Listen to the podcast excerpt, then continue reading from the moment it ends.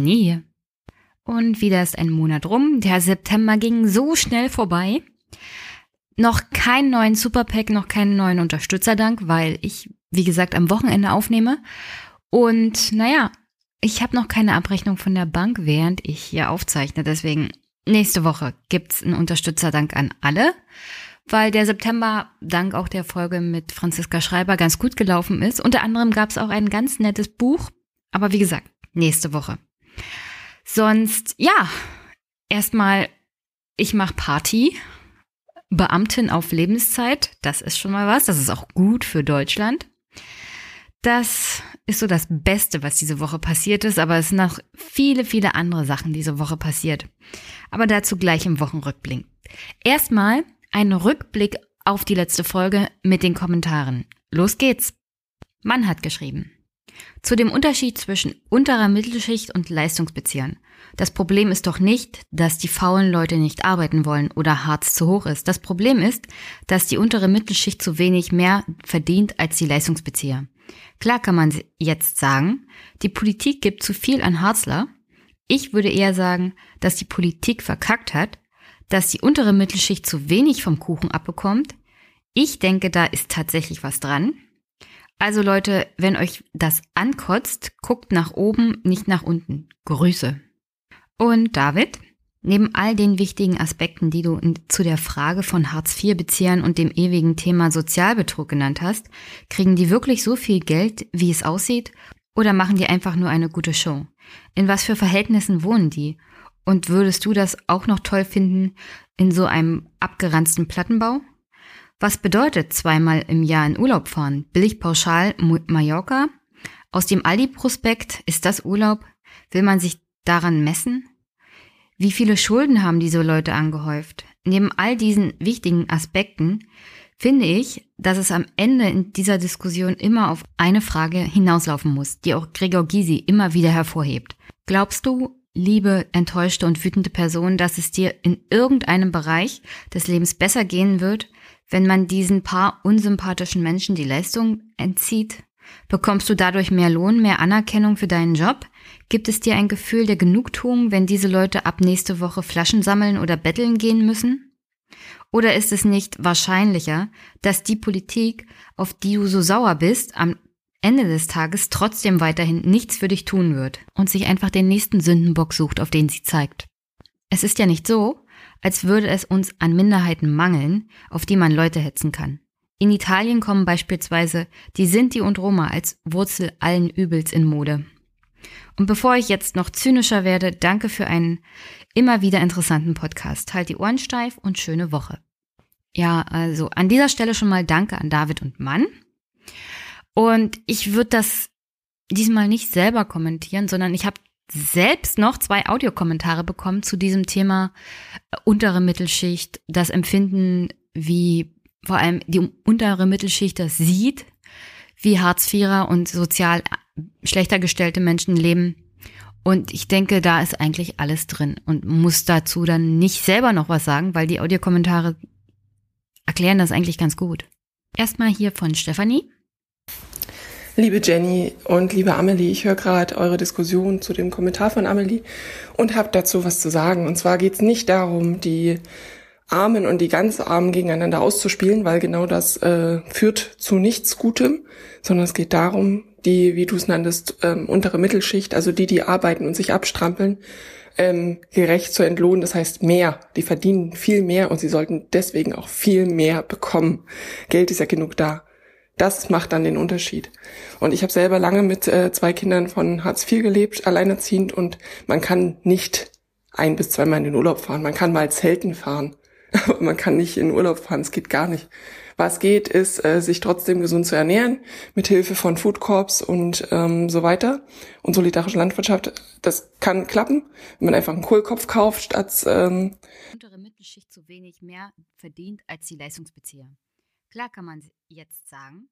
Also sich selber Essen kocht, dann geht es, dann kann man auch mit Bio und ganz wenig Geld sehr gut leben.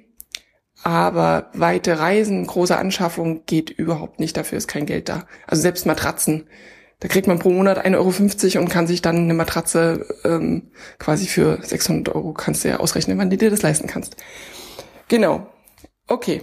Ähm, also so viel darfst du nicht ausspielen lassen, sondern einfach mehr Geld für die Mittelschicht, für die Arbeiter fordern und das von oben nehmen und nicht von unten.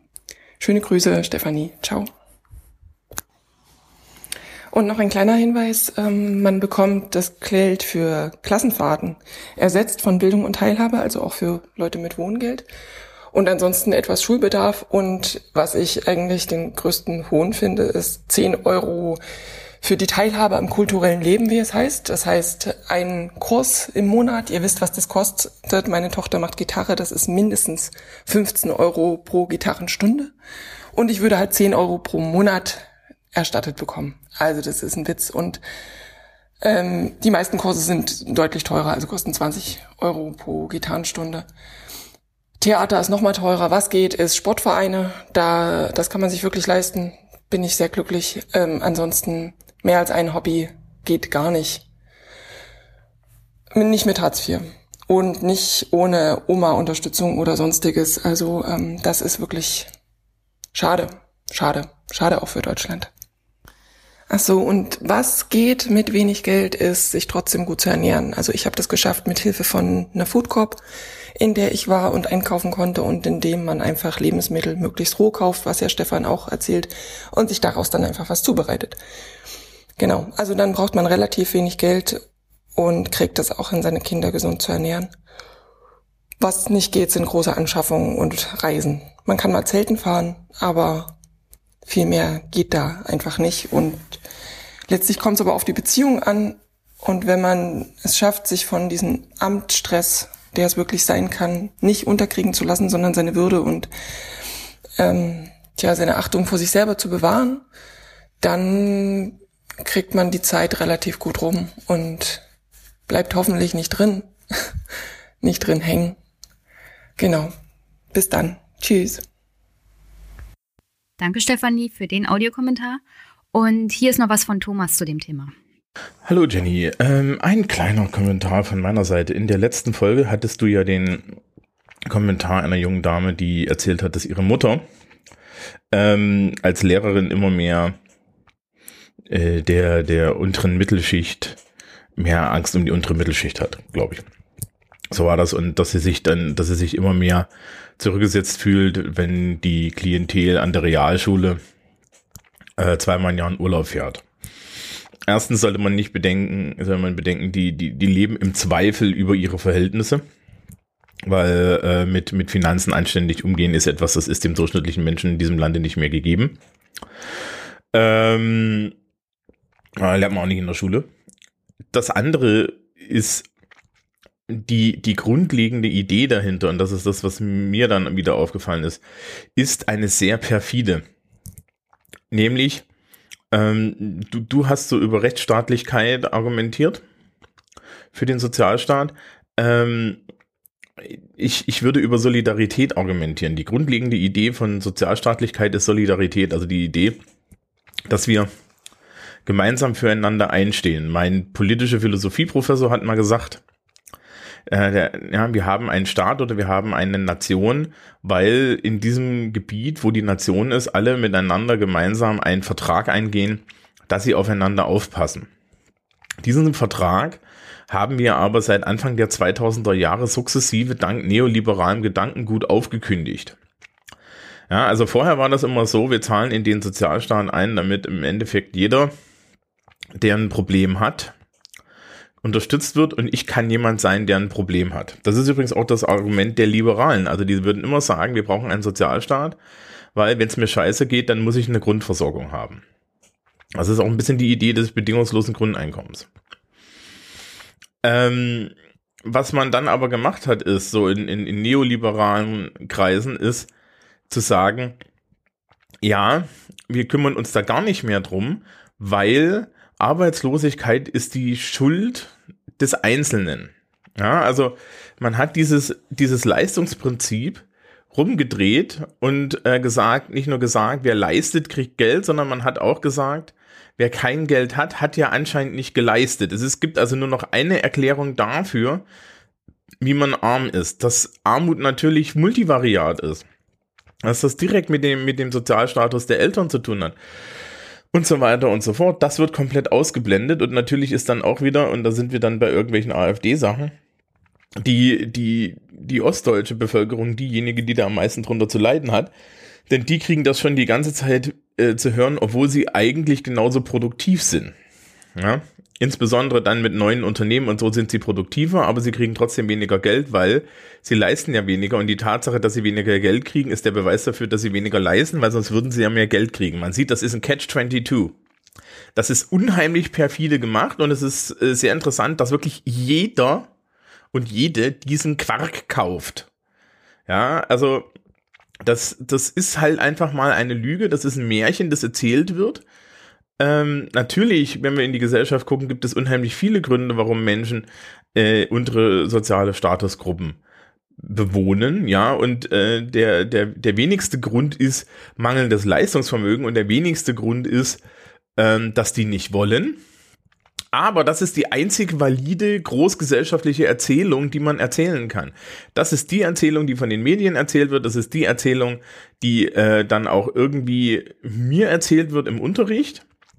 Und das ist auch so das, woran man meine Schülerinnen und Schüler gerne mal glauben, solange bis ich ihnen erkläre, dass das eben nicht so ist.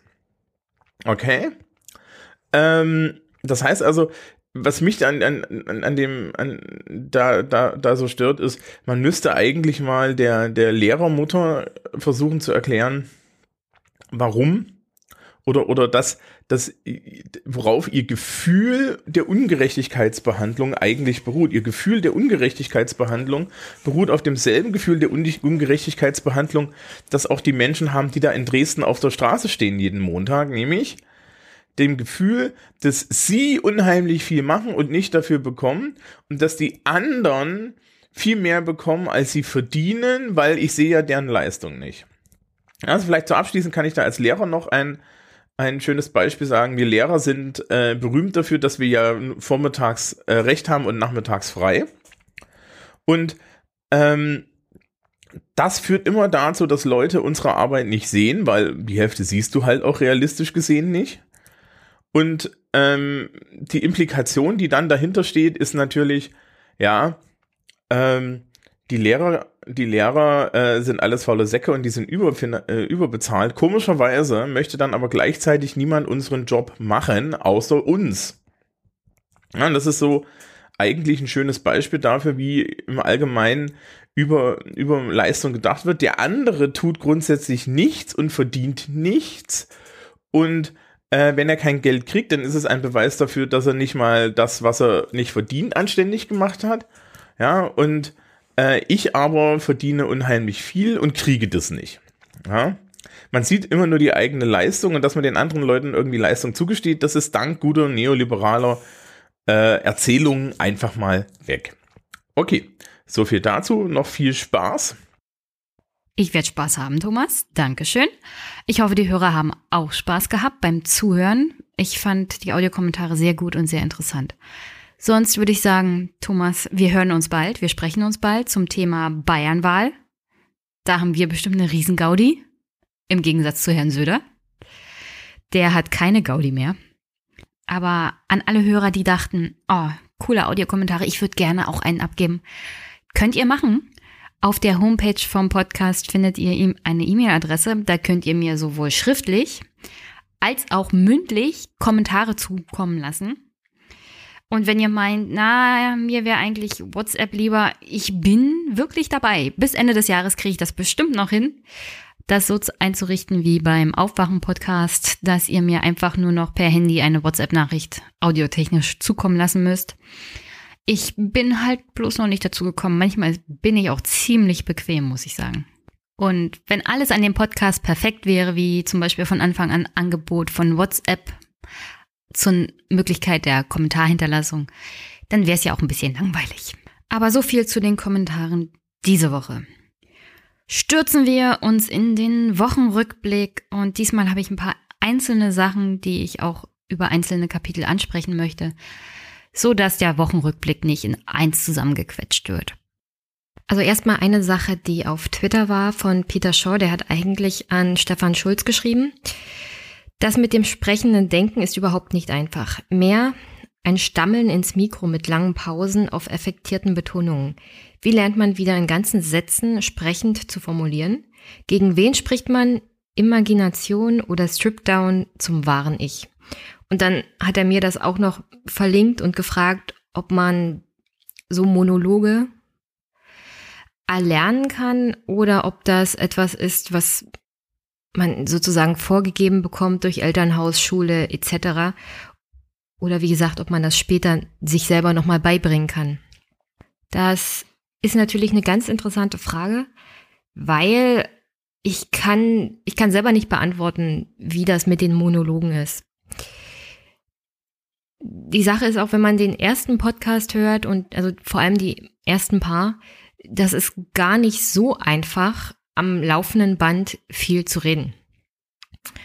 Ich zum Beispiel vor allem in Hinblick auf die Podcasts so um die 10 bis 20 Folgen habe mir dann auch ein eher detailliertes Skript gemacht. Und vor allem dann, wenn ich zum Beispiel bestimmte Sachen, was das politische System angeht, genau sagen will, weil ich immer Angst habe, mich ein bisschen, also was Falsches an Inhalt wiederzugeben und mich damit ein bisschen lächerlich zu machen, dann habe ich immer ein sehr detailliertes Skript. Das Problem dabei ist, Vorlesen ist halt, das ist halt dann auch langweilig. So dass, also es variiert halt. Manchmal hat man ein Stichwort und dazu kann ich dann stundenlang vor mich hinreden. Und manchmal habe ich halt ein detailliertes Skript, was Definitionen und bestimmte politische Abläufe angeht, die ich dann auch eher ablese. So, zu den Monologen sprechendes Denken, wenn ich ein Sprich, also ein Stichwort habe, dann ist es in der Regel ein Thema, über das ich mich tierisch aufrege. Oder das mich persönlich bewegt. Oder wo ich das Gefühl habe, da kenne ich mich aus, da kann ich was zu sagen. Und dann ist das auch so, was ich während meiner politischen Tätigkeit erlebt habe, ist, es wird unglaublich wenig geredet es wird wirklich wenig ausgetauscht, was an Meinungen oder Überzeugungen da ist. Sondern, also keiner redet wirklich miteinander. Du hast permanent einen inneren Monolog, den du gerne rauslassen würdest, aber du tust es nicht. Weil es gibt da ein bestimmtes Korsett, das haben wir ja diese Woche gesehen, äh, fängt bei der CDU an aufzubrechen. Das heißt aber nicht zwangsweise, dass du als Politiker oder als politisch agierende Person tatsächlich in der Lage bist, alles das, was an deinem inneren Monologen da ist, wirklich rauslassen kannst. Äh, ich habe auch erlebt, dass man zum Beispiel gar nicht zuhören wollte. Man wurde unterbrochen von Abgeordneten zum Beispiel oder Kreisvorsitzenden, die wollen einem gar nicht zuhören. Die wollen gar nicht irgendwas anderes hören. Vielleicht haben sie zu wenig Zeit dafür. Das kann natürlich auch sein. Aber manchmal ist es, also sie haben überhaupt keine Nerven dafür. Und wenn sich das mit dem inneren Monolog so weit anstaut, also so sehe ich das für mich jedenfalls, dann fällt es irgendwann überhaupt nicht mehr schwer, einfach alles rauszulassen. Einfach in das Mikro alles reinsprechen, was einen wirklich nervt. Und da, da kommt diese, dieses Vorstellen, gegen jemanden zu sprechen, auch ganz gut. Also vielleicht ist das auch ein Teil von den Monologen, dass ich mir vorstelle, mit diesen Leuten zu reden und endlich mal die Möglichkeit zu haben, alles das zu sagen, was ich immer sagen wollte, aber nie dazu gekommen bin, aus verschiedenen Gründen. Und ja, das, also dieses Vorstellen, dass es da jemanden gibt, gegen den man oder mit dem man spricht, äh, das, das hilft unwahrscheinlich. Dann allgemein zu diesem, also äh, allgemein zu meiner sprachlichen Ausbildung sozusagen. Äh, es gibt ja oft Kritik auch an bestimmten Worten. Ich höre mir auch teilweise den Podcast nicht komplett nochmal durch an, weil es wirklich für mich schwierig ist, meine eigene Stimme zu hören. Was dann wiederum zu Problemen führt in Bezug auf die Veränderung meines Wortschatzes. Ich weiß, es gibt so Worte, die ich sage, wie zum Beispiel einzigste. Die kommen nicht gut an. Das ist aber wirklich ein Wort, das habe ich schon immer gesagt und ich glaube, ich kriege das gar nicht so richtig raus. Also selbst wenn, wenn ich mich bemühen würde, manchmal im, wenn man dabei ist oder wenn ich dabei bin, zu sprechen hintereinander weg, dann fällt mir das auch gar nicht auf. Weil, und ich, ich möchte auch nicht das, was ich dann gesagt habe, komplett neu aufnehmen, wegen einem Wort oder bestimmten Wörtern, die, von denen ich zwar weiß, dass die Hörer, das gefällt ihnen nicht wirklich, aber das wäre dann halt auch nicht so echt. Das wäre erstens wäre es nicht sprechendes Denken, zweitens wäre es nicht ich. Und drittens, dann wäre das wieder das, was ich gemacht habe, während ich zum Beispiel politisch aktiv war, dass ich genau aufgepasst habe, was ich wem, wie und wie viel sage. Und ich werde versuchen, bestimmte Sachen zu ändern. Ich werde versuchen, bestimmte Aussprache auch besser zu beachten. Aber ich kann halt keine Versprechen machen und ich werde nicht jeden Podcast deswegen auch überarbeiten. Weil mir ist das schon wichtig, dass er einigermaßen echt ist und dass er so ist, wie ich ihn haben, haben möchte. Weil er ist ja, es freut mich, wenn, wenn er gefällt, aber er ist ja auch hauptsächlich für mich, damit ich ein paar Sachen aufarbeiten kann unter der Woche. Und ähm, ja, was, was auf alle Fälle geholfen hat, ist äh, die politische Erfahrung in, dem, in der Hinsicht, dass man ein bisschen Selbstbewusstsein entwickelt hat. Ich hatte, ich hatte eigentlich kaum welches in der Schule äh, bei Vorträgen bin ich immer leicht zusammengeklappt. Was lustig war, ist, ich kann einfacher vor Leuten sprechen, die ich nicht kenne, als einen Vortrag halten vor Personen, die ich kenne. Äh, ich bin mir sicher, da gibt es irgendeine Psychologie dahinter. Keine Ahnung. Aber mir fiel das so und so immer leichter vor einem Publikum und hier geht's ja ungefähr das gleiche beim Podcasten, ein Publikum anzusprechen, das du nicht kennst. Also, dass du nicht, mit dem du nicht persönlich jeden Tag zu tun hast. Und das fällt mir halt leichter. Und sonst, boah, sprechendes Denken, naja, versuch, versuch einfach ein, ein Dialog, also, also einen Monolog zu halten, der wie ein Dialog ist. Also ich versuche mir immer vorzustellen, was würde das Gegenüber zum Beispiel als Gegenargument sagen. Und dann läuft das eigentlich immer ziemlich flüssig. Und also diese, diese Monologe zum Beispiel, die müssen nicht lang sein. Also was ich festgestellt habe am Anfang bis jetzt ist, also ich muss mich auch zusammenreißen, wieder kürzer zu werden, weil ich finde nicht, dass es gut ist, zu lange Monologe zu halten. Vielleicht wird es auch langweilig, diese Monologe sind auch nicht für jeden was, weswegen ich auch öfters mal einen Gast da habe.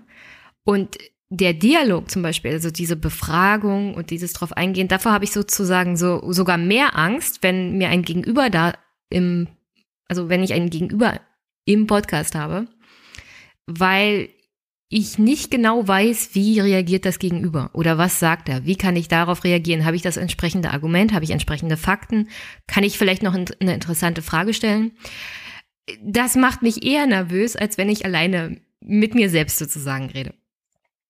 Aber ich habe auch gerne Gäste da, vor allem dann, wenn sie aus einem anderen äh, politischen Spektrum kommen, wenn sie eine andere Denkweise haben oder wenn sie ein bisschen auch beim Publikum zum Beispiel anecken, weil dann sieht man auch mal, naja, eine andere Welt.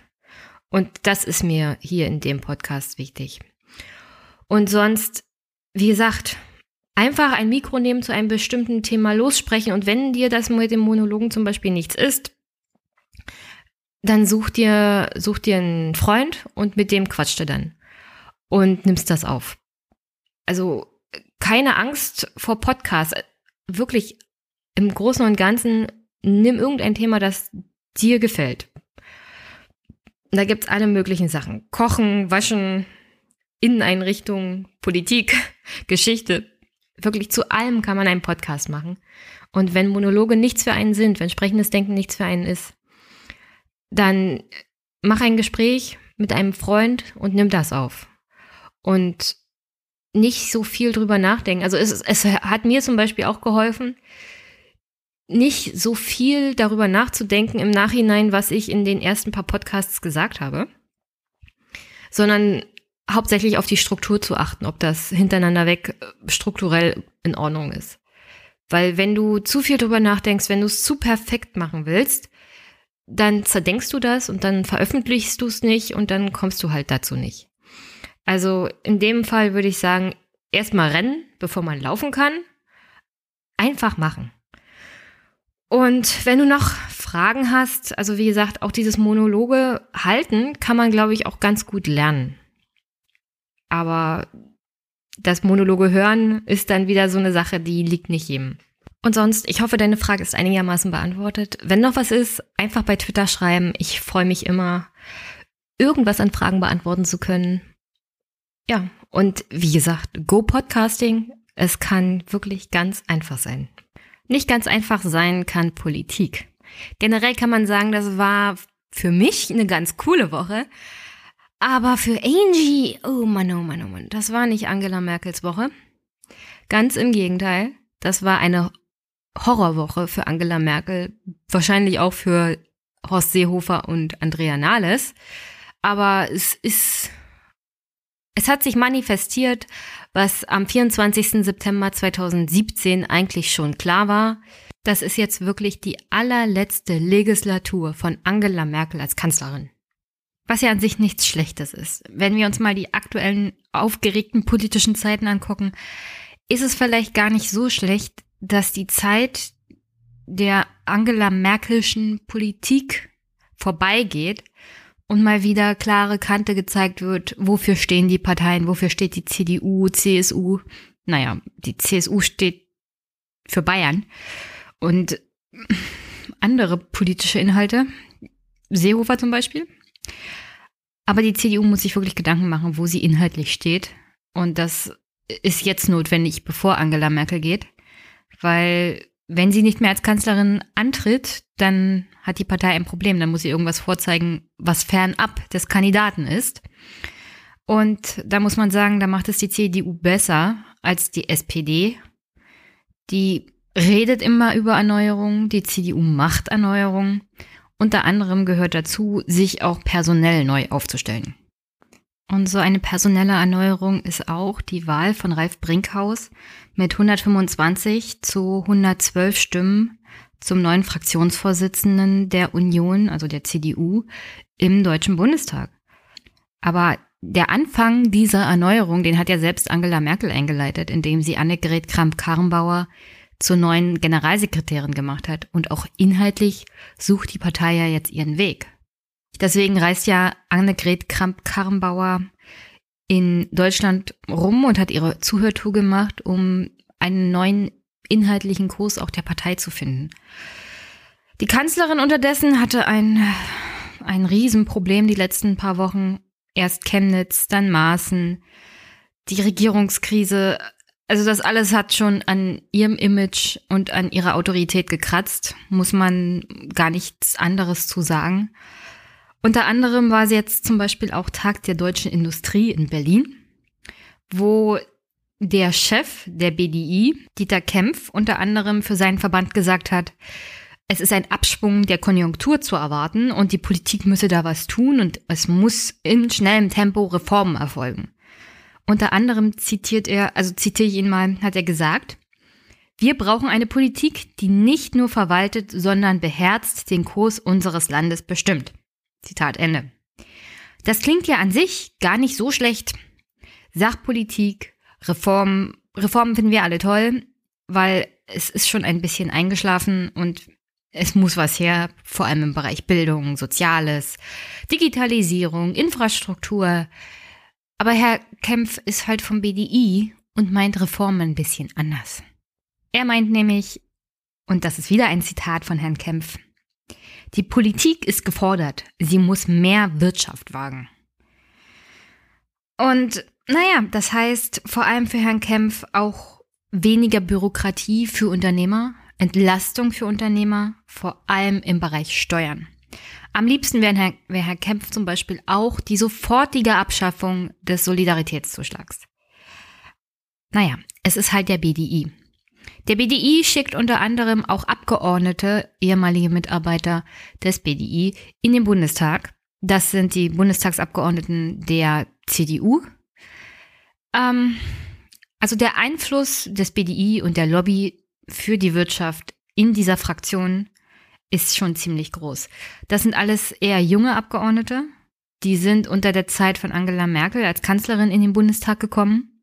Nicht, weil sie großartig Leistung gebracht haben im Rahmen von Basisarbeit oder in Kommunalvertretungen. Nein, sondern weil sie das Geld und den Rückhalt hatten, unter anderem der Partei, und auf einfach einen Wahlkreis bekommen haben. Und das sind unter anderem auch die Leute, die jetzt zum Beispiel für die Abwahl von Herrn Kauder gestimmt haben und für den neuen Vorsitzenden Herrn Brinkhaus. Also ich habe das mit dem Industrietag angebracht, weil wie gesagt, hier geht es eigentlich darum, dass sich die Fraktion auch inhaltlich mal ein bisschen neu aufstellt. Ich finde selber, die Abwahl von Herrn Kauder ist schon sehr bemerkenswert, aber das hängt halt mit verschiedenen Sachen zusammen. Und eine davon ist die inhaltliche Neuausrichtung, die Emanzipierung von Angela Merkel, der Kanzlerin, und ein Versuch der Fraktionen und verschiedener Mitglieder der Fraktionen, einen inhaltlichen neuen Kurs zu finden. Und da braucht es halt jemand Neues. Und Herr Kauder war, er war nun mal das Gesicht der Kanzlerin auch in der Fraktion. Er war der Mann, der für die Kanzlerin stand. Nicht für irgendwie inhaltliche Erneuerung oder irgendwelche neuen Ideen. Das geht ja auch gar nicht, wenn man 13 Jahre lang Fraktionschef war da muss dann auch mal ein neues Gesicht her. Und das ist für mich einer der Gründe, warum Herr Brinkhaus jetzt gewählt wurde. Ein anderer interessanter Grund, würde ich sagen, ist, die Fraktion war von ihrem eigenen Mut etwas überrumpelt, sagen wir es mal so. Und ein Reporter, ein Journalist hat das gut zusammengefasst. Ich spiele es mal ab. Das Thema am Tisch mit Robin Alexander, unserem Kanzleramtskorrespondenten, der gestern den Nachmittag über live mit dabei gewesen ist. Wie hast du die Situation erlebt? Na, ich war nicht im Fraktionssaal, ich stand davor, weil da lassen die mich natürlich äh, nicht rein, das ist auch richtig so. Aber ähm, als das Ergebnis uns mitgeteilt wurde, sind die drinnen und draußen erstarrt, weil das hat niemand für möglich gehalten, das muss man wirklich so sagen. Also mutige Leute haben vorher gesagt, dass es Albtraumtage für Kauder werden, aber wir dachten, das sind Tage, wo Brinkhaus ein gutes Ergebnis kriegt, aber dass er gewinnt, ist schon wirklich spektakulär. Spektakulär ist das vor allem deswegen, weil Brinkhaus jetzt nicht irgendeiner bestimmten Clique in der CDU zugeordnet werden kann. Also nicht so richtig. Offenkundig war sein Versuch, gegen Kauder anzutreten, nicht wirklich abgesprochen. Und es gab keine dezidierten Gruppenbildungen, die ihn direkt unterstützt hätten. Sondern das war so, so eine richtig demokratische Überraschungsentscheidung. Die Fraktionsmitglieder sind teilweise wahrscheinlich auch von dem Führungsstil von Kauder angepisst gewesen, sagen wir es mal so. Ich meine, so ein Fraktionsvorsitzender führt das alles auch ein bisschen autoritär. Da gibt's ja die Fraktionsdisziplin. Wenig Widerworte sind gewünscht. Äh, das ist kein Job, in dem man der beliebteste Mann im Bundestag wird. Und jetzt war Kauder 69. Viele junge Mitglieder in dieser Fraktion, die vielleicht ihre eigenen Ideen noch gerne einbringen wollen, wenn es zu Gesetzesvorschlägen was zu diskutieren gäbe. Und naja, Kauda war jetzt nicht der Mensch, der großartig auf Diskussionen stand, sagen wir es mal so. Und ich kann mir vorstellen, dass Folgendes passiert ist. Auch nach den Tagen um Maßen die Abgeordneten sind alle sehr, sehr angespannt, sehr angepisst. Die öffentliche Debatte hat auch ihnen geschadet, was jetzt die Maßenkatastrophe angeht. Wenn jetzt Bundestagswahl wäre, würden einige ihre Direktmandate, zum Beispiel unter anderem im Osten, an AfDler verlieren. Und in, im Osten ist es dann so, dass es unwahrscheinlich ist, dass du als CDU-Abgeordneter über die Liste dann abgesichert bist. Eher unwahrscheinlich, also du musst da schon Direktkandidat sein und so in den Bundestag kommen. Und so kam das wahrscheinlich alles zusammen. Angestauter Ärger über den Fraktionsvorsitzenden, die aktuelle politische Lage, die ein Desaster auch für die CDU-Abgeordneten ist, muss man gar, keine, gar keinen Hehl drum machen. Und dann hatten die Abgeordneten tatsächlich mal eine Wahl. Also es gab einen Gegenkandidaten, der offenkundig auch seinen Job als stellvertretender Fraktionsvorsitzender ähm, unter Kauder ganz gut gemacht hat. Keine großen Wellen, sondern vernünftige Sacharbeit, ein Finanzexperte. Und das steht ja der CDU immer gut zu Gesicht. Einige hatten sich ja zum Beispiel auch sehr stark darüber aufgeregt, dass die SPD den Ministerposten des Finanzministers bekommen hat. Das hat einigen CDU-Lern wirklich wehgetan. Und dann dachten sie sich, ach, gewinnen kann er ja eh nicht. Aber ich gebe ihm mal meine Stimme, um den Kauder und der Merkel eins auszuwischen. Und dann waren das auf einmal mehr Stimmen, als vorgesehen war. Und es könnte gut sein, dass die Fraktion tatsächlich ein bisschen von sich selbst überrumpelt war. Das kann halt passieren in einer Demokratie, dass tatsächlich mal der Gegenkandidat gewinnt. Und deswegen war ja die CDU immer so scharf drauf, genau vorher abzuzählen und ihre Bündnisse genau abzuchecken, weil keiner tritt gerne als, so sage ich mal, Kampfkandidat an und unterliegt dann. Ähm, Herr Brinkhaus hatte anscheinend wenig zu verlieren. Er wollte mal ein Zeichen setzen und jetzt hat er auf einmal gewonnen. Und jetzt ist er Fraktionsvorsitzender. Und wer sich wundert, warum wir nichts darüber hören, dass die SPD oder die CSU oder die FDP oder irgendjemand anders ihren Fraktionsvorsitzenden ein Jahr nach der Wahl nochmal bestätigt hat, beziehungsweise abgewählt oder neu aufgestellt. Das ist eine Besonderheit der CDU. Die CDU-CSU bilden ja eine Fraktion an sich. Äh, das sind ja zwei verschiedene Parteien eigentlich, aber die haben nochmal so eine Vereinbarung über die Fortführung der Fraktionsgemeinschaft zwischen CDU und CSU. Darin wird geregelt, dass die beiden eine Fraktion sind. Unter anderem werden da auch die Wahlformalitäten und Modalitäten für den Fraktionsvorsitz beziehungsweise den Fraktionsvorstand geregelt. Also wann wird was und wie gewählt. Und da ist genau festgehalten, dass bei der CDU einmal nach der Bundestagswahl der Fraktionsvorsitzende gewählt wird und dann nochmal ein Jahr später. Und das ist eine Besonderheit der CDU, das ist, glaube ich, bei keiner anderen Partei so. Zurück zum Ergebnis der Wahl. Ralf Brinkhaus als Fraktionsvorsitzender. Also Angela Merkel selber hat, glaube ich, gespürt, welche Stimmung in der Fraktion herrscht. Und deswegen hat sie, sich, hat sie sich auch dezidiert für Kauder als Fraktionsvorsitzenden ausgesprochen. Ihr zur Seite gesprungen sind auch Seehofer und Dobrindt. Das liegt auch hauptsächlich daran, dass nach der Woche mit Chemnitz und Maaßen alle ja gesagt haben, wir müssen jetzt zurück zur Sacharbeit und noch mehr Unruhe. Und dazu gehört auch in den Augen der Parteioberen die Wahl eines anderen als von ihnen gewünschten Kandidaten für solche wichtigen Positionen. Alles andere, was also für Unruhe sorgen kann, muss verhindert werden. Und deswegen haben sie gesagt, also wir brauchen Kauder, Kauder muss wieder gewählt werden. Und sie haben auch sehr viel Stimmung für ihn sozusagen gemacht oder sehr viel für ihn gesprochen, weil sie diese, dieses Bild nach außen vermeiden wollten. In der CDU herrscht Chaos und die Kanzlerin hat nichts mehr im Griff. Und die Kanzlerin verliert ihre Autorität auch gegenüber den eigenen Parteimitgliedern und der eigenen Fraktion, weil sie wussten ja ganz genau, wie die Presse darauf reagiert. Und im Großen und Ganzen ist ja genau das passiert, was sie, ich denke mal, auch das Kanzleramt unbedingt vermeiden wollte. Nämlich, dass es so aussieht, als ob die Kanzlerin eine lame duck ist und sie jetzt sehr viel Gegenwind von der Fraktion zu erwarten hat und praktisch mit ihrem politischen Kurs nicht mehr weiterkommt. Weswegen, als das Ergebnis dann feststand, abgesehen von der personellen Zusammenarbeit auch zwischen Merkel und Kauder, die wohl sehr gut gewesen sein muss, also so 13 Jahre zusammenzuarbeiten, da muss man sich auch gut verstehen, auch menschlich. Deswegen war, glaube ich, die Stimmung danach sowohl bei Angela Merkel als auch bei allen anderen nicht so toll. Ähm, deswegen war die Aussage, naja, das ist Demokratie, damit muss man halt auch leben. So ungefähr da, nach dem Motto, Happy waren sie jedenfalls nicht, sagen wir es mal so. Das war genau das Bild, was sie halt vermeiden wollten. Dass irgendwie auch bei der CDU Chaos herrscht. Naja, es ist aber im Großen und Ganzen Demokratie. Und sie sind halt von einer demokratischen Entscheidung der Fraktion mal überrascht worden. Und an sich finde ich das gut. Ähm, zur inhaltlichen Ausrichtung von Herrn Brinkhaus kann ich ja später mal einen extra Podcast machen. Die finde ich nämlich nicht so gut. Und ich habe auch leichte Bedenken, in welche Richtung das dann gehen wird bei der CDU-Fraktion und generell.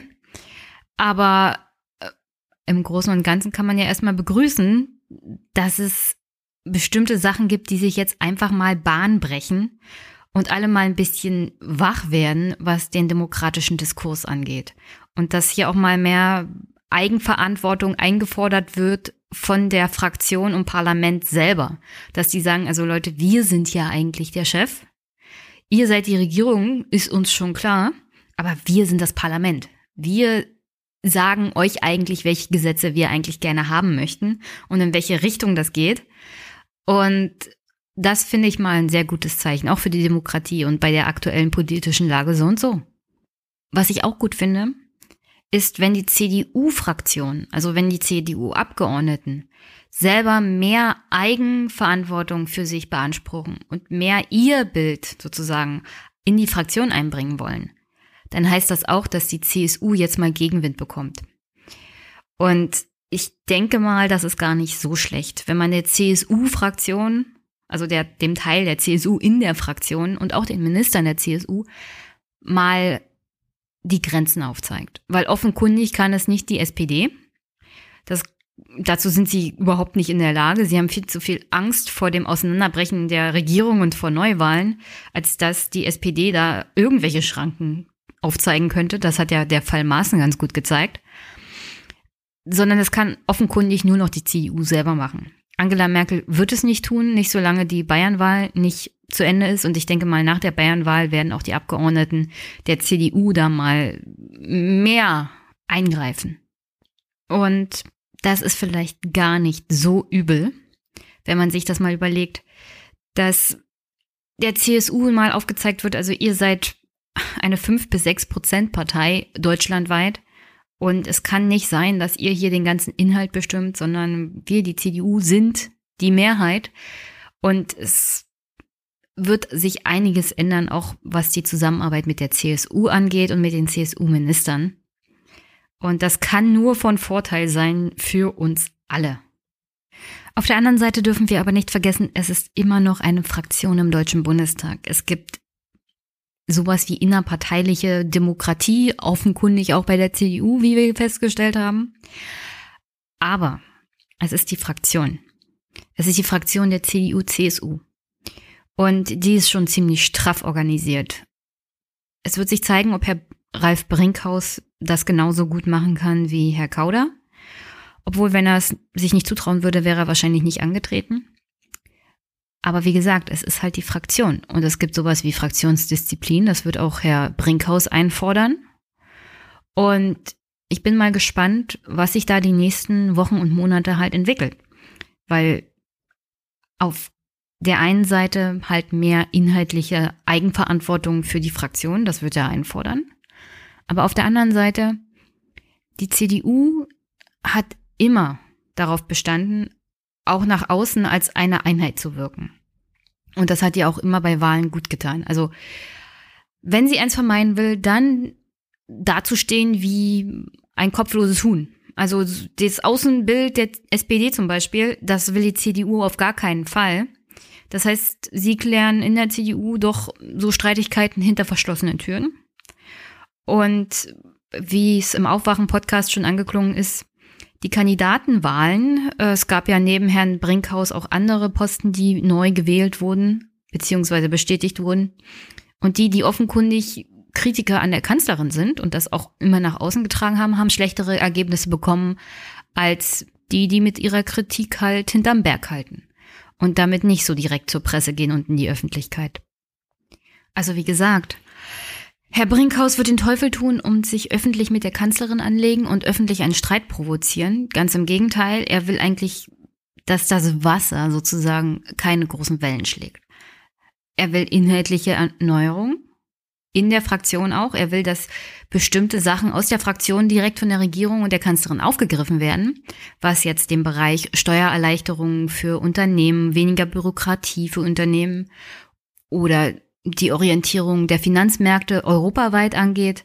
Generell die wird die haushaltstechnische Orientierung in Europa und in Brüssel. Er ist ja ein ausgesprochener Gegner, unter anderem von den Plänen von Macron. Und ja, es geht wohl eher so in die Richtung mehr Inhalt des wirtschaftsliberalen Flügels der CDU, der ja unter, andere, unter anderem unter Angela Merkel auch mehr eingeschlafen ist, was jetzt das Hörbare angeht, sagen wir es mal so. Ist ja nicht so, als ob er nicht tätig gewesen wäre, aber in der Öffentlichkeit wirkt er wenig.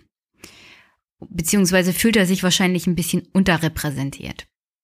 Aber dass es keine große Revolution gegen Angela Merkel ist und dass es keine große geplante Rebellion ist, sieht man unter anderem auch daher, dass Ralf Brinkhaus der Einzige ist, der im Vorstand neu ist. Im Großen und Ganzen wurden alle anderen bestätigt. Mit mehr oder weniger guten Ergebnissen. Also ich glaube fast niemand unter den 70 Prozent Ergebnissen. Und das hat natürlich mehrere Gründe. Auf der einen Seite wollte Brinkhaus jetzt nicht noch mehr Unruhe reinbringen, weil wenn er bestimmte Leute ausgetauscht hätte, hätte zum Beispiel der Landesverband von Herrn Kauder auf neue Positionen, zum Beispiel parlamentarischer Geschäftsführer etc. bestanden, dass sie ihn besetzen. Und Brinkhaus kennt aber die Leute, die jetzt im Vorstand sind, im Großen und Ganzen schon, weil er ja als Stellvertreter von Kauda schon mit ihnen gearbeitet hat, mehrere Jahre lang. Deswegen wollte er wahrscheinlich auch nicht dann noch mehr Veränderungen haben. Der Job wird an sich schon schwer genug, denke ich mal und noch mehr Unruhe, noch mehr neue Leute, hätten das eher verhindert, dass er sich auf die Sacharbeit als Fraktionsvorsitzender konzentrieren kann und das umsetzen kann, was er will. Deswegen ist das wahrscheinlich eine ganz gute Variante gewesen.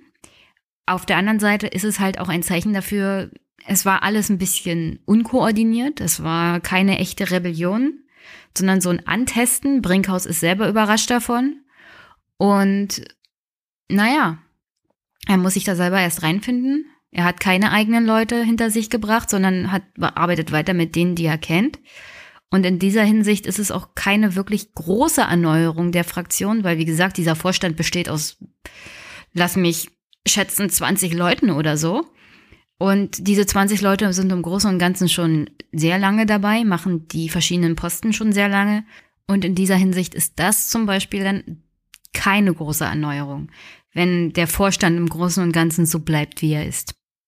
Zusammenfassend kann man zu der ganzen Personalie sagen, also die CDU wird versuchen, sich selber inhaltlich zu finden und vor allem abzugrenzen, abzugrenzen gegen die SPD. Und die SPD hat da natürlich ein Riesenproblem, weil sie selber nicht weiß, wo sie inhaltlich steht. Aber die CDU, die wird das jetzt definieren unter Brinkhaus.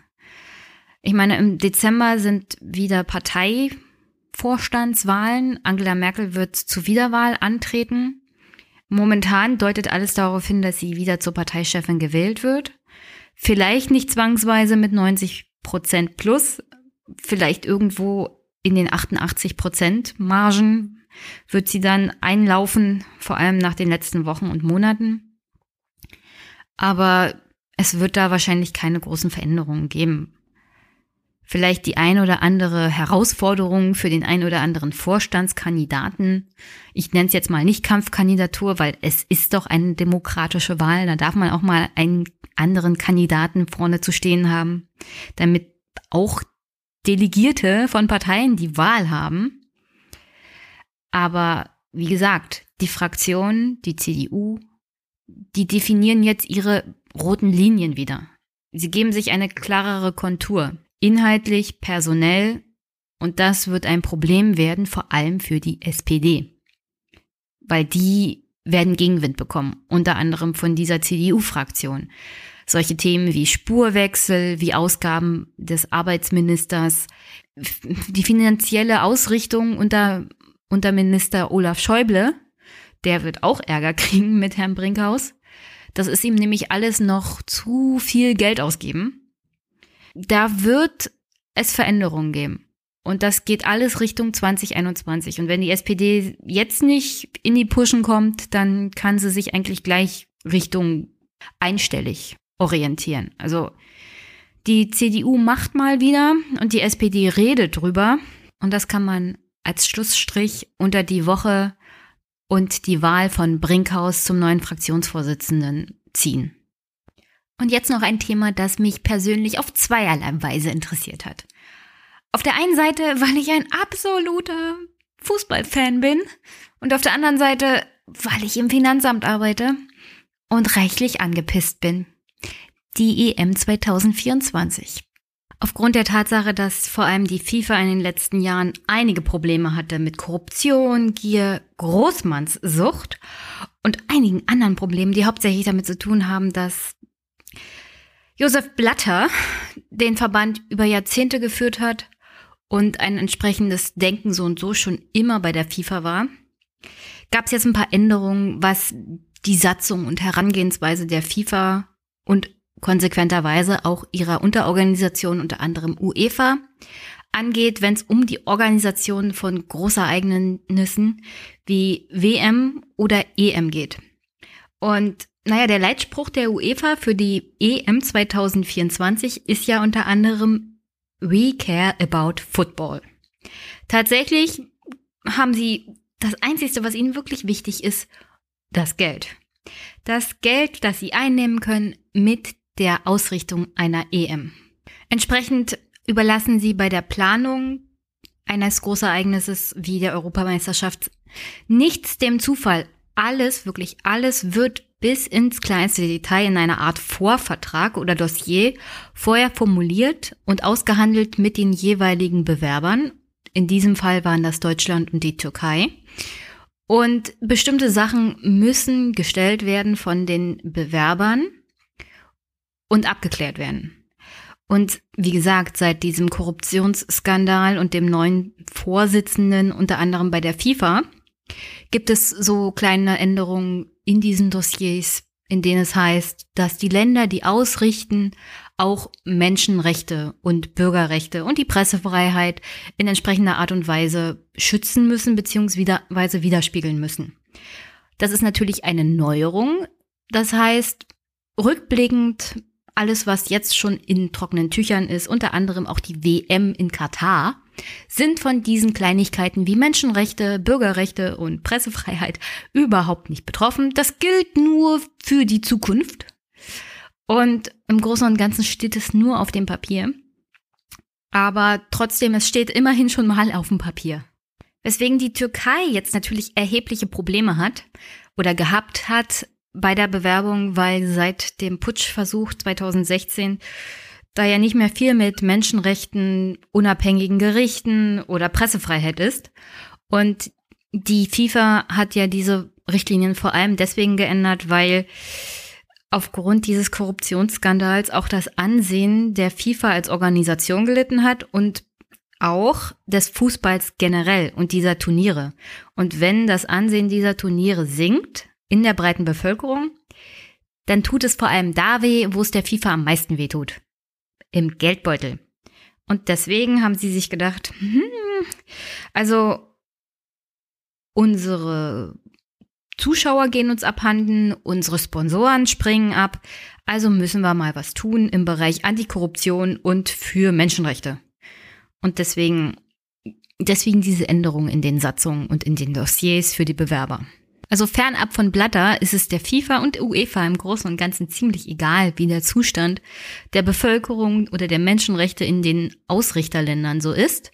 Hauptsache, naja, der Euro, der Dollar, der Yen, was auch immer, fließt in Strömen. Und äh, das Geld wird fließen, und zwar in Strömen Richtung UEFA, wenn die EM 2024 in Deutschland ausgerichtet wird. Äh, worüber man sich als Bürger im Großen und Ganzen höchstens freuen kann, sind die Spiele. Und selbst da könnte man ja mittlerweile sagen, ja, so interessant ist es jetzt auch nicht. Auf der anderen Seite, unser Bundesfinanzminister Olaf Schäuble hat sich ja groß darüber gefreut. Er als Finanzminister freut sich, dass das Großturnier EM in Deutschland stattfindet, weil er impliziert dadurch kommt halt mehr Geld in die Kassen.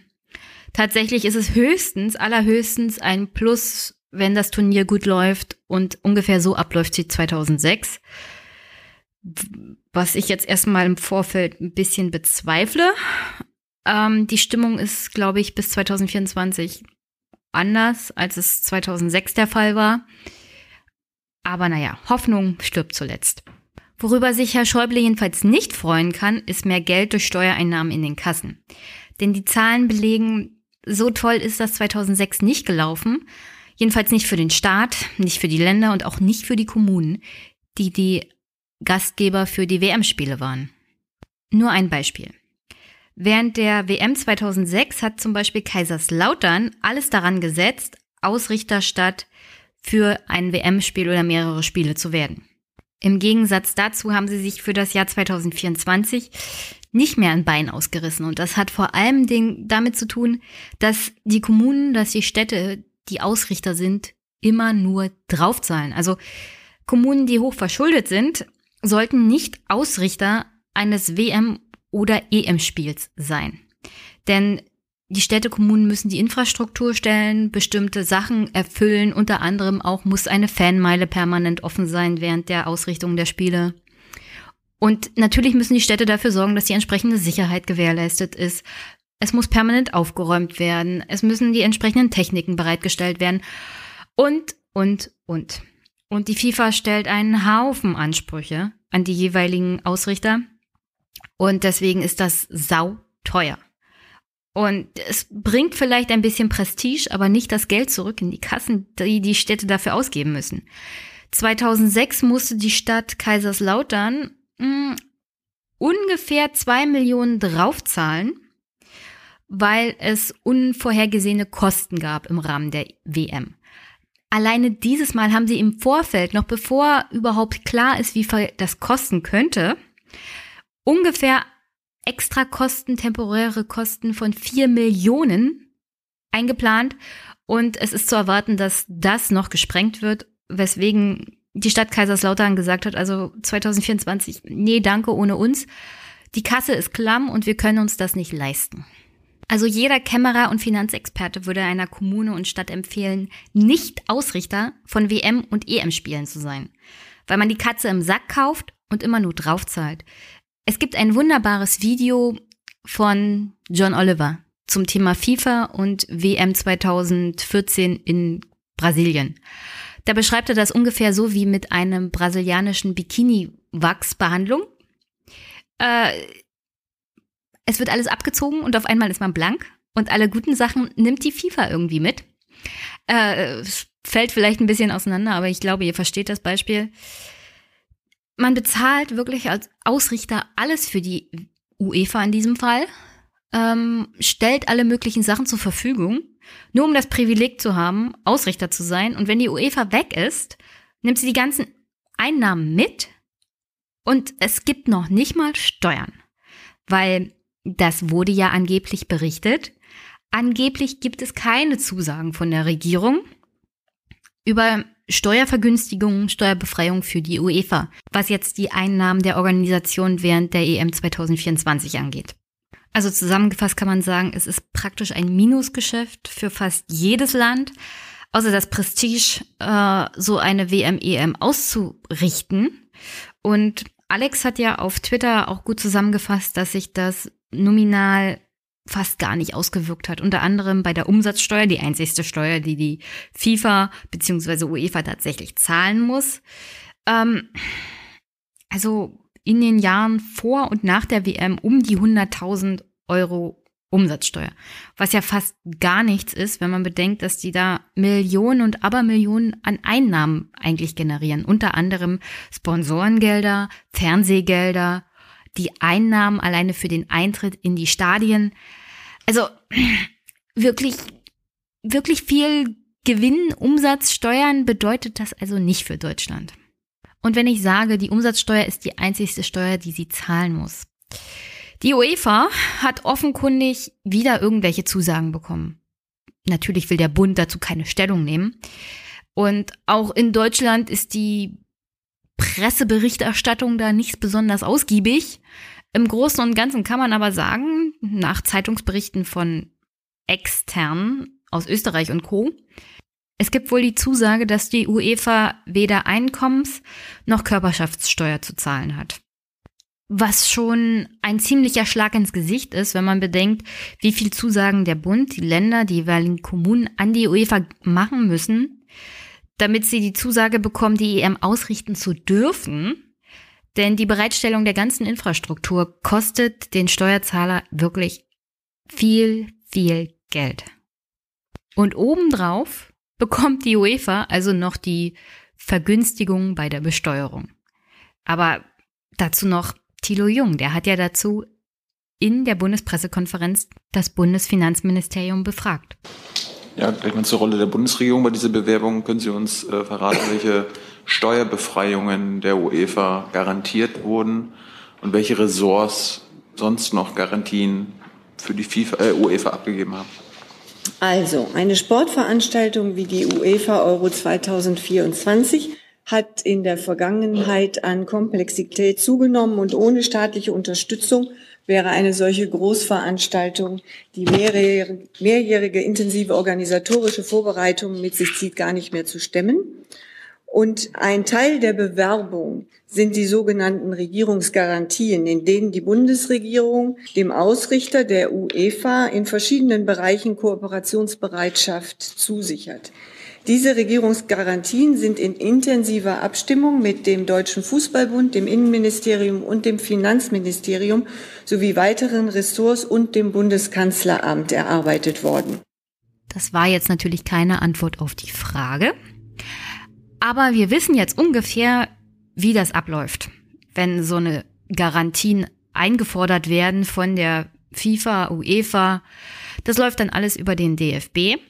Und der aktuelle Chef ist ja Herr Grindel, der zum Beispiel selber in einem Sportausschuss gesessen hat und mitverantwortlich war bei der Aushandlung von Regierungsgarantien für die FIFA WM 2006.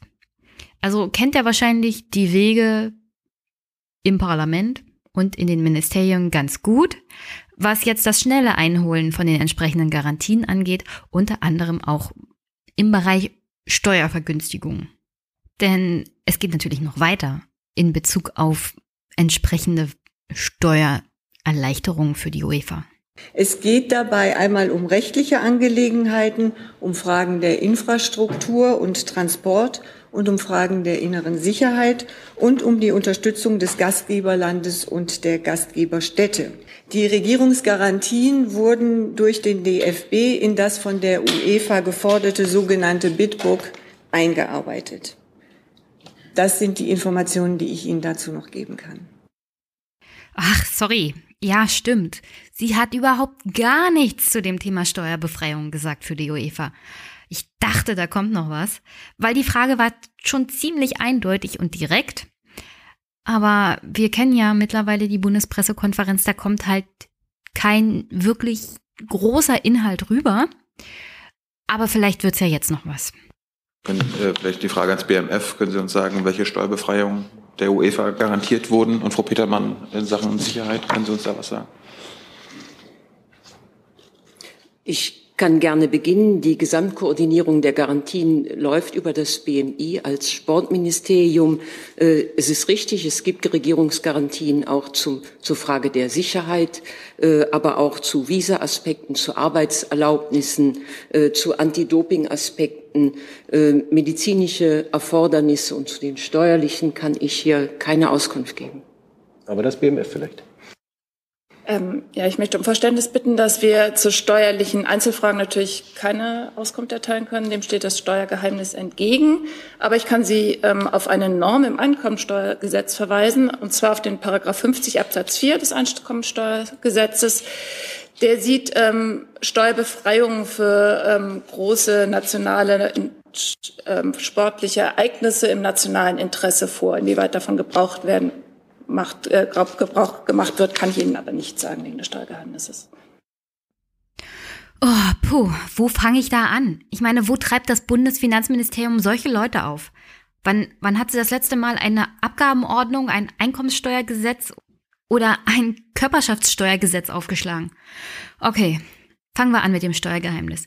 Ich hatte ja Tilo ein bisschen bei Twitter getriezt und gesagt, na ja, eigentlich, du fragst ja die Bundesregierung, nach Paragraph 30 Abgabenordnung AO ist das Steuergeheimnis zu wahren. Da steht auch drinne, wer das Steuergeheimnis verletzt.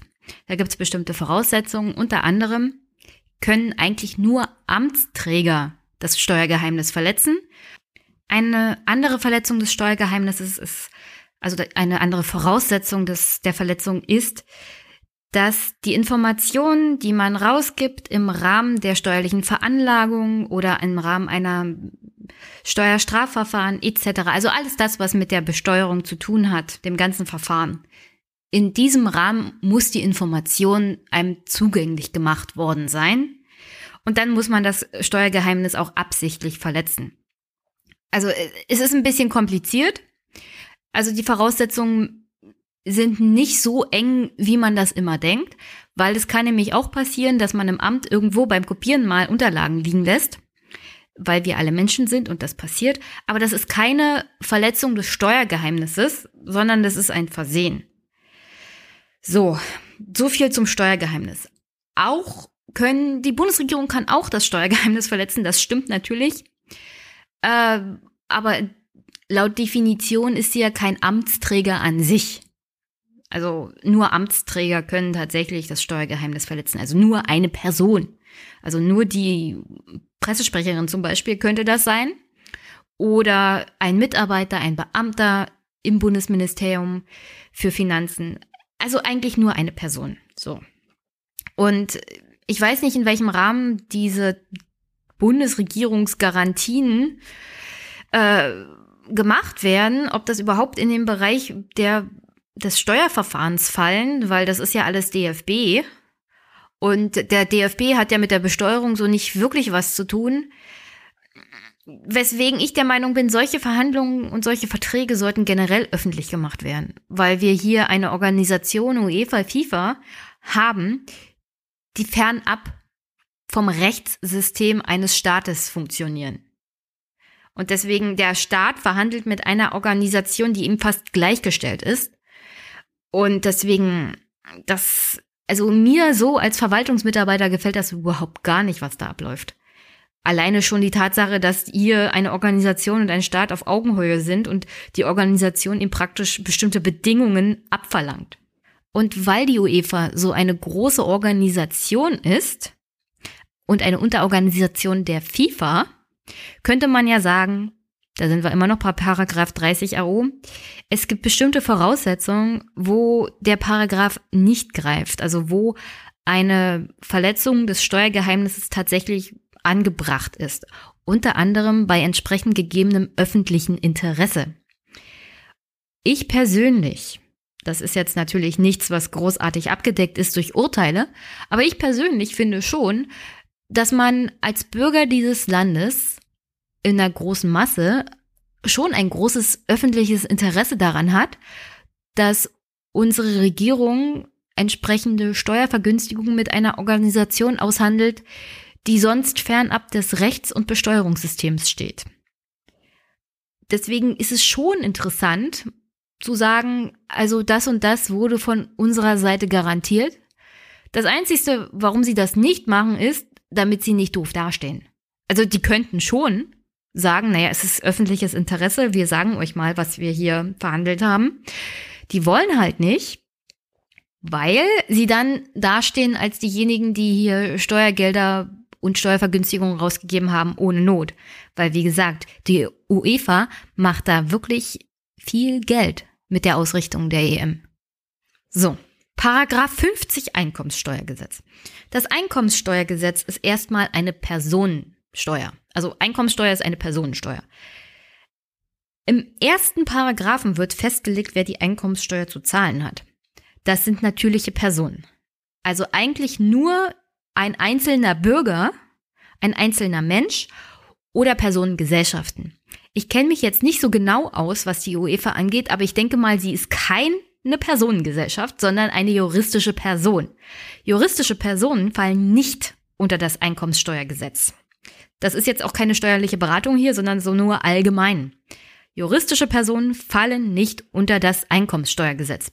Punkt. Und dann ist Paragraph 50 in Bereichen der beschränkten Einkommenssteuerpflicht. Also es gibt unbeschränkte Einkommenssteuerpflicht und beschränkte Einkommenssteuerpflicht. Ähm, ich will nicht so ganz genau aufs Detail eingehen, aber im Großen und Ganzen beschränkt einkommenssteuerpflichtig sind hauptsächlich Leute, die zum Beispiel nicht deutsche Staatsbürger sind, aber hier Einkünfte haben oder deutsche Staatsbürger, die im Auslandeinkünfte haben, dann hängt es davon ab, ob es irgendwelche Doppelbesteuerungsabkommen gibt. Also es geht im Großen und Ganzen darum zu klären, wer nimmt die Steuern ein, weil wir einen beschränkt, beschränkt einkommenssteuerpflichtigen Menschen haben. So, also Paragraph 50 regelt dann, welche Ausnahmen es gibt bei der Besteuerung von beschränkt Steuerpflichtigen. Also welche Einkünfte zum Beispiel werden nicht besteuert von diesen Leuten. Und darunter fallen tatsächlich so große Sportereignisse. Aber ich habe ja gesagt, die UEFA ist keine juristisch, also ist ja eine juristische Person, ist keine Person, natürliche Person und keine Personengesellschaft. Das heißt, unter Paragraph 50 können, wenn überhaupt, Personengesellschaften fallen oder Personen. Also irgendwelche Leute, die mit der UEFA zusammenarbeiten und Einkünfte im Rahmen dieser Veranstaltung machen für die UEFA.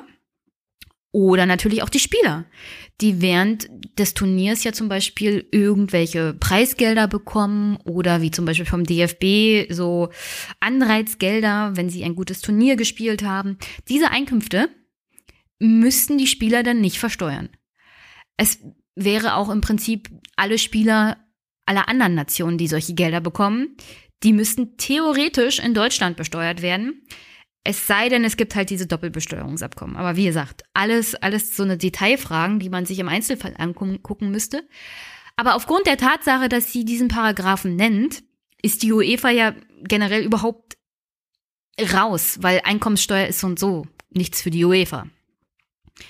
Äh, Steuergeheimnis könnten sie sagen, wenn sie nur Mut hätten und Lust darauf, mal der Bevölkerung ein paar transparente Sachen zu sagen, aber fehlt ja vorne und hinten. So, also die UEFA fällt nicht unter das Einkommenssteuergesetz, sondern höchstens die Leute, die während der EM irgendwie Geld machen und mit der UEFA und dem Turnier zu tun haben. Und in diesem Fall würde ich sagen, schön, dass die UEFA das für alle Leute ausgehandelt hat, die mit ihr zu tun haben. Aber da ist ja die UEFA selber noch nicht da inbegriffen. Also die Steuervergünstigungen und Steuerbefreiung fallen, wie gesagt, nicht direkt für die UEFA unter das Einkommenssteuergesetz. Aber es gab ja noch mal ein Nachsetzen von Tilo. Weitere Fragen dazu? Das ist nicht der Fall. Ich habe jetzt immer noch gar nicht verstanden, welche Garantien ganz genau äh, ausgegeben wurden. Also Frau Petermann sagt Sicherheitsgarantien ja, aber was für welche, in welchen Bereichen? Genauso bei, den, bei den Steuern, es gibt ja nicht nur Einkommensteuer, gibt es auch die Mehrwertsteuerprobleme. Also wurden genau die gleichen Garantien ausgestellt wie zum Beispiel bei der FIFA-WM 2006. Das, was ich Ihnen ja, also wenn wir, äh, wenn Sie auf den Sicher, die Sicherheitsaspekte als Beispiel ansprechen, äh, haben Sie sicherlich gut in Erinnerung, welche Sicherheitsanforderungen äh, an solche Großereignisse gestellt werden und dass wir diese als Bundesrepublik Deutschland auch gewährleisten. Dafür hat das BMI eine Garantie gegeben. Genau, und ich kann Ihnen auch mit Blick auf das Steuergeheimnis einfach nicht mehr sagen, als ich Ihnen bereits gesagt habe. Einkommensteuergesetz sieht was etwas vor, aber mehr sage ich dazu nicht. Also sie sagt nichts dazu, weil sie sich natürlich rechtfertigen kann mit Steuergeheimnis. Ähm, man kann sich dahinter verstecken als Bundesregierung, man muss es nicht, aber man kann. Dass sie mit dem Einkommenssteuergesetz hier kommt, ist mir ein absolutes Rätsel, weil sie sollte wissen, dass die UEFA nicht unter die Einkommenssteuer fällt, sondern eigentlich als juristische Person unter die Körperschaftssteuer. Oder vielleicht kann ja einer meiner Hörer mir sagen, in welcher Form die UEFA bitte eine Personengesellschaft ist. Nur dann würde sie nämlich unter das Einkommensteuergesetz fallen, selbst als Organisation. Alles andere ist, wie gesagt, Körperschaftssteuer.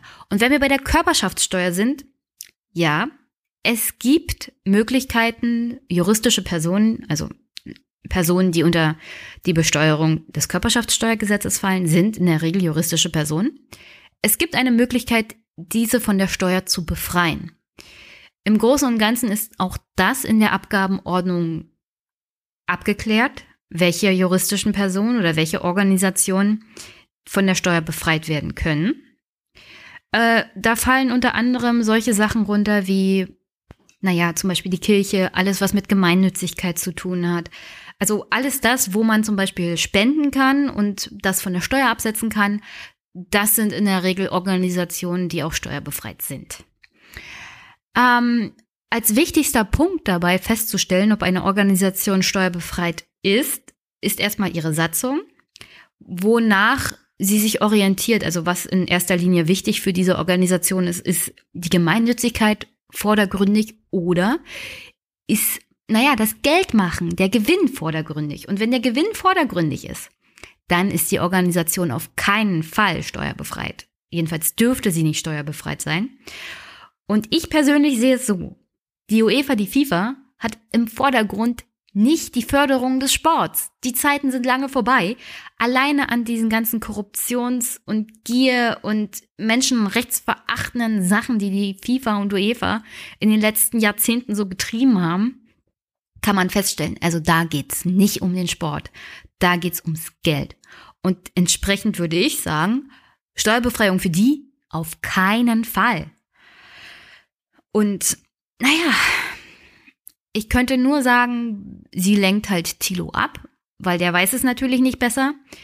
Aber das Einkommenssteuergesetz kommt hier nicht zur Anwendung, sondern eigentlich das Körperschaftssteuergesetz. Und es gibt auch Diskussionen in den jeweiligen Verwaltungen und bei den Experten, wie weit überhaupt noch die UEFA und FIFA als steuerbefreite Organisationen gelten können, weil wie gesagt, mein, was ich gerade vorgetragen habe. Bei diesen Organisationen steht das Geldmachen im Vordergrund. Und solange sich die Bundesregierung halt hinter dem Steuergeheimnis versteckt und lieber, naja, während der Fußball-EM und WM im Stadion sind und sich abfilmen lassen und feiern lassen und in den VIP-Logen sitzen können, solange sie das ganze Prestige für sich nutzen können und den Leuten erzählen, naja, das bringt ja für uns alle was, äh, so lange wird sich daran wahrscheinlich auch nichts ändern. Aber man sollte definitiv jederzeit und ganz oft nachfragen, was denn das für Vergünstigungen sind. Denn bei der WM 2006 haben wir gesehen, nicht nur, dass die FIFA jede Menge Vergünstigungen bekommen hat, die Kommunen sind auf den Kosten sitzen geblieben und es war ein Riesenskandal und Betrug, der durch Kauf von Stimmen überhaupt zustande gekommen ist. Und so stelle ich mir einen sauberen Sport nicht vor. Und da ist natürlich auch das Bundesinnenministerium als Zuständigkeit für Sport und das Finanzministerium gefragt, weil die sind zuständig dafür, dafür zu sorgen, dass solche Organisationen, die sich daneben benehmen, entsprechend zur Rechenschaft gezogen werden und dass sie keine Vergünstigungen mehr kriegen, die ihnen in diesem Rahmen nicht zustehen. Weil nur so lernen sie es, nur so werden sie was ändern. Das Einzige, was FIFA und UEFA interessiert, ist ihr Geldbeutel.